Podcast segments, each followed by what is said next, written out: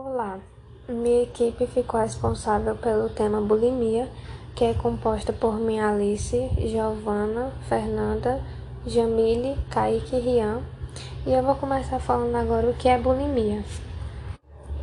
A bulimia nervosa é um transtorno da alimentação que possui enquanto características fundamentais episódios recorrentes de compulsões periódicas, que no caso é a ingestão de uma grande quantidade de alimentos em um espaço curto de tempo, e um sentimento de falta de controle sobre o comportamento alimentar durante o episódio. Comportamento compensatório inadequado recorrente com o fim de prevenir o aumento de peso, como a autoindução de vômito, uso indevido de laxantes, diuréticos, enemas ou outros medicamentos jejuns ou exercícios excessivos, ocorrência de compulsões, autoavaliação indevidamente influenciada pela forma e peso do corpo. O transtorno não ocorre exclusivamente durante episódios de anorexia nervosa. As compulsões apresentam-se associadas a estados de humor difóricos, como depressão, situações negativas ou provocadoras de estresse.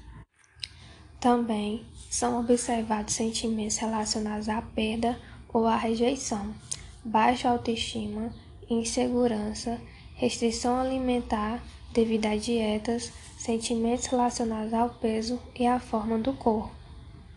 O transtorno alimentar bulímico pode ser entendido como patologia associada à insatisfação corporal e ao medo de engordar.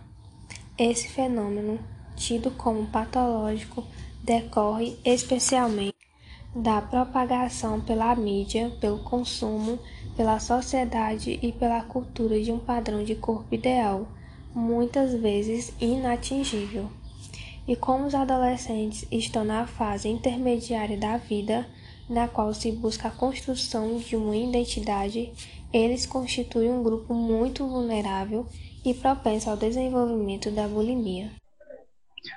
É, valeu, Alice, por falar um pouco sobre o que é a bulimia. Eu só queria fazer uma adição à, à sua fala, que não citou, ou se eu não ouvi, desculpa, minha conexão está um pouco ruim, é que, de acordo com pesquisas feitas pelo Hospital Albert Einstein, que é um hospital bastante conhecido aqui no Brasil, eles, têm, eles registram por ano cerca de 2 milhões de casos de bulimia, certo? E isso faz com que a gente perceba que é algo muito comum, é uma um, essa, essa coisa de bulimia é algo muito comum, pode acontecer qualquer um atualmente, certo? Bem, o, o, mas o que eu queria realmente falar é sobre uma coisa que me deixou bastante curioso, que eu fui atrás durante a pesquisa, é pessoas, pessoas conhecidas que já sofreram com bulimia, mais especificamente, e eu fui atrás, certo?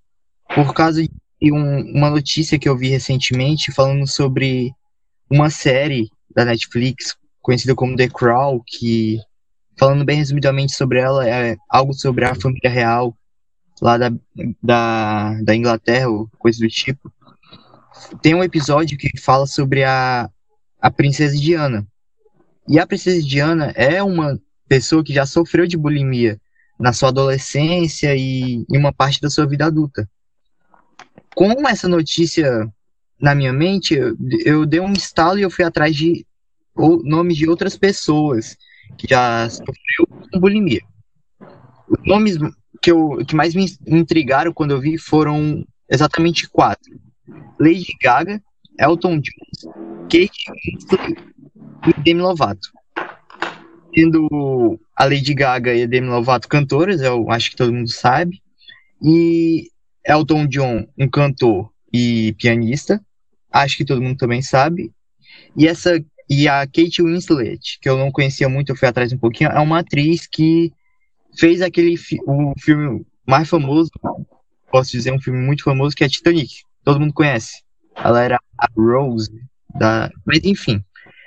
E o que eu pude perceber durante minhas pesquisas, tem mais nomes, mas eu esses foram os que mais me intrigaram, que eu fiquei mais para colocar, certo? E o que eu pude perceber é que caso, esses casos de bulimia no mundo dos artistas, sejam cantor, cantora, ator, atriz, enfim, é que a, ocorre na maior parte com as mulheres, cantoras e atrizes, no caso. Porque, por causa do, do que a mídia impõe, de mulher com corpo perfeito, corpo magro, esbelto, não sei o que, esse tipo de coisa, elas têm que manter essa imagem da mídia de mulher com corpo perfeito. E quando elas não conseguem fazer isso de uma maneira normal, seja com exercício regular ou uma dieta básica, coisas do gênero, muitos, muitas empresas que patrocinam elas obrigam elas a, a, a recorrerem a outras medidas. No caso, a mais comum, que é o, quando elas são obrigadas a forçar o vômito ou fazer dietas, dietas muito extremas, que fazem mal para a saúde e podem fazer piorar o, a vida dela, dessas pessoas futuramente, certo? Bem, era só isso que eu queria falar um pouquinho, citar sobre alguns nomes famosos que não sei se vocês conheciam, mas uma curiosidade. Obrigado. Olá, eu sou a Giovana e vou falar sobre as causas da bulimia. Não existe uma causa exata para a bulimia, mas sua ocorrência costuma estar relacionada com o culto ao corpo. A bulimia pode ser causada devido à predisposição genética e uma combinação de fatores ambientais, culturais e sociais, como baixa autoestima. A pressão de amigos, familiares e até mesmo pela mídia, os padrões estéticos atuais podem causar a não aceitação pessoal da forma física que possui. Por isso, Muitas pessoas pensam que seus corpos não são ideais e passam a culpá-los por sua infelicidade, de modo a evitar ao máximo o ganho de peso. Por isso, costumam comer o que querem, mas logo em seguida, pelo sentimento de culpa, acabam por eliminar para que não exista ganho de peso. Muito obrigado, Giovana, pela sua fala. De fato, é muito importante a gente ter noção das causas da bulimia e eu queria enfatizar apenas sobre um desses fatores que é a pressão social.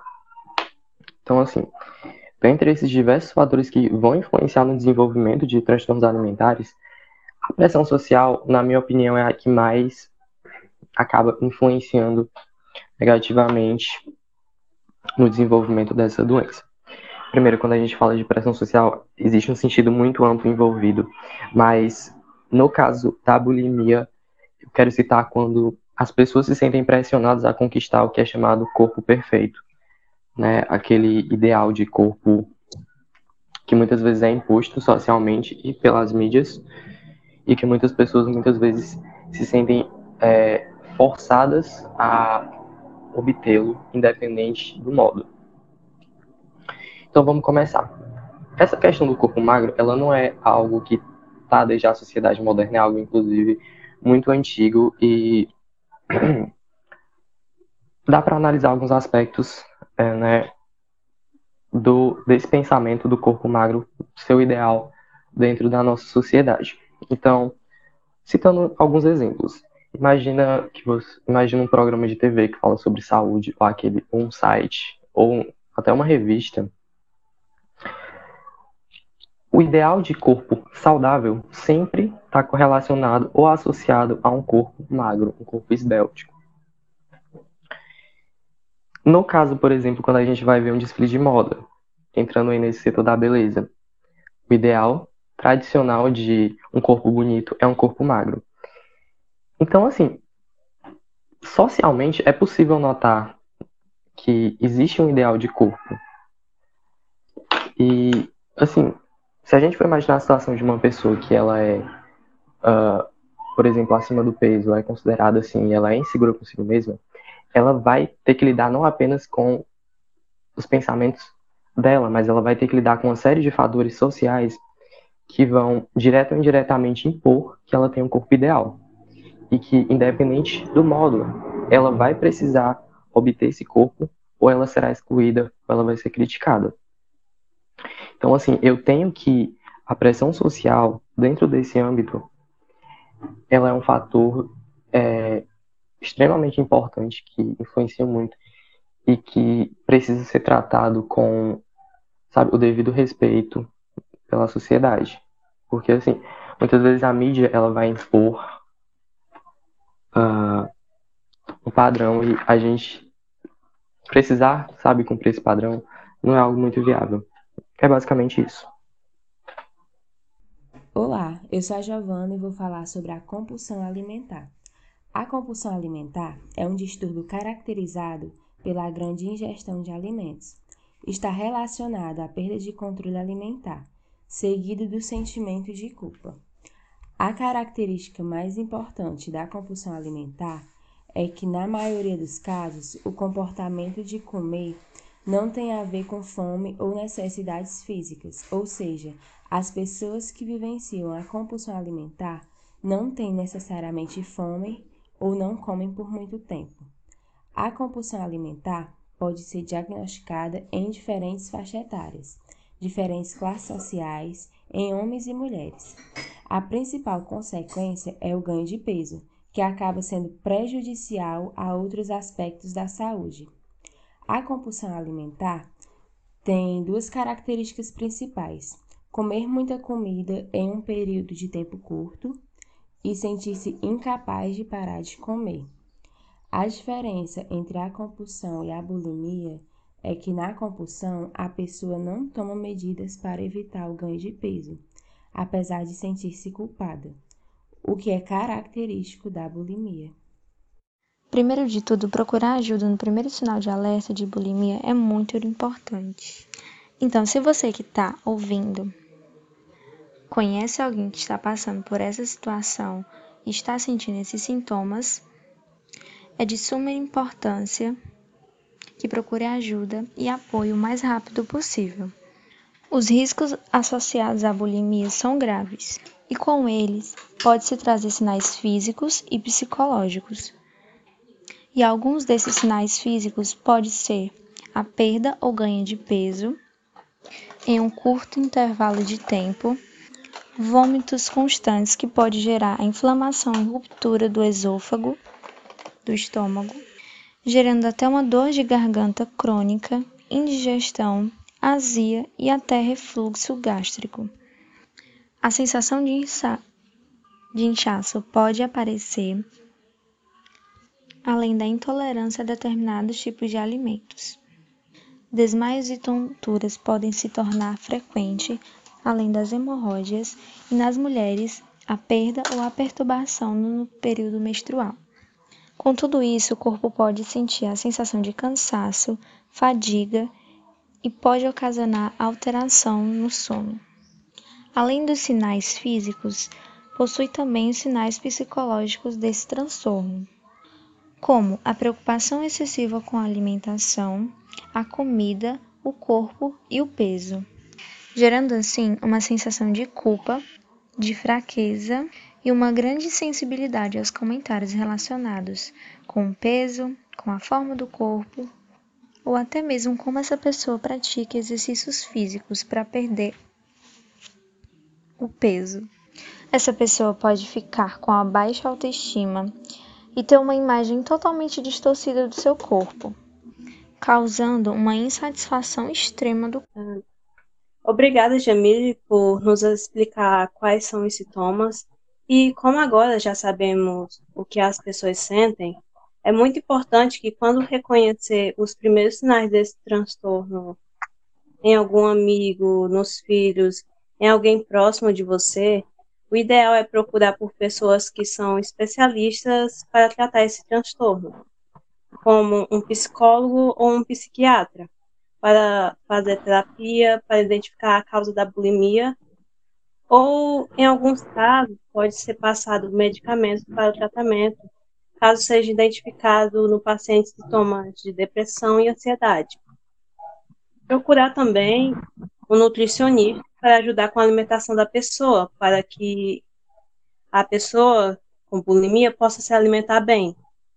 E essas pessoas que estão em tratamento para a bulimia precisam principalmente do apoio e do suporte da família e dos amigos no tratamento. E essas pessoas podem ajudar a pessoa com bulimia a seguir a dieta e ajudar ela com suas atividades diárias. Mas também não é bom pressionar muito a pessoa. É, bem, pessoal, essa é o nosso pequeno podcast falando um pouquinho sobre a bulimia. Eu espero que tenham gostado, que tenham aprendido alguma coisa nova, caso não soubessem, e espero que gostem. O professor, principalmente, que vai ouvir, que é que ele vai precisar avaliar a gente, espero que goste.